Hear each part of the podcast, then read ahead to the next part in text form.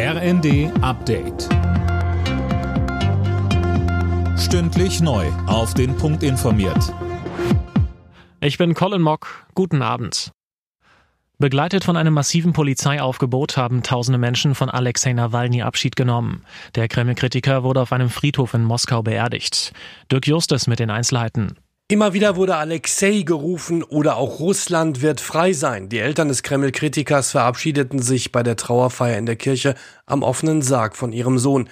Vorab hatte der Kreml vor der Teilnahme an nicht genehmigten Versammlungen gewarnt und versucht, die Menschen einzuschüchtern.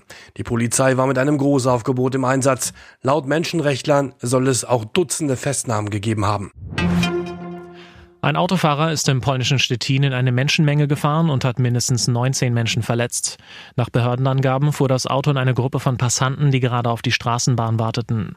Zwei der Verletzten schwebten demnach in Lebensgefahr. Der Fahrer wurde festgenommen.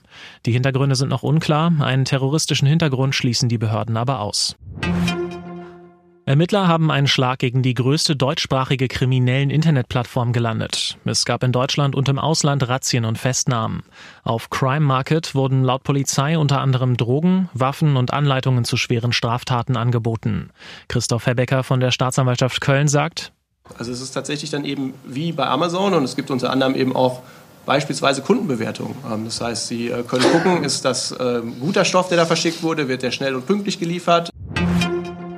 Mit dem März stehen wieder zahlreiche Neuerungen in Deutschland an. So bekommen etwa die Beschäftigten des öffentlichen Dienstes mehr Geld. Und ab Mitte des Monats startet das zentrale Register für Organspenden. Da kann man dann die Spendebereitschaft hinterlegen. Der Bundesligatitel ist für den FC Bayern ein weiteres Stück in die Ferne gerückt. Die Münchner kassierten in Freiburg einen späten Treffer zum 2 zu 2 Endstand. Damit kann Leverkusen den Vorsprung auf den Rekordmeister mit einem Sieg gegen Köln am Sonntag auf 10 Punkte ausbauen. Alle Nachrichten auf rnd.de